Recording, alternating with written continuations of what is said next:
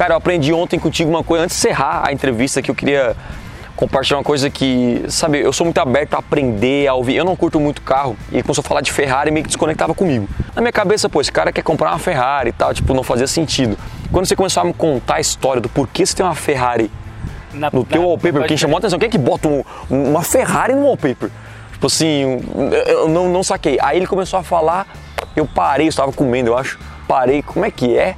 E fez sentido pra mim, contanto que eu botei também, e o cara que tá filmando com a câmera aqui botou também.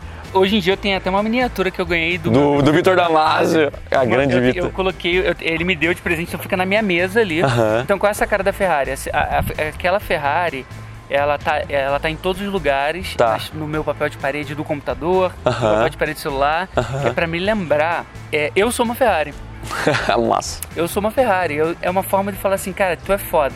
Tu é muito bom. Massa. Você tem alta performance. Agora, se Porém- cuida. Eu falo pra mim que eu sou uma Ferrari todo dia. E ad- adivinha o que acaba acontecendo? Isso é uma Ferrari. Eu fico uma Ferrari.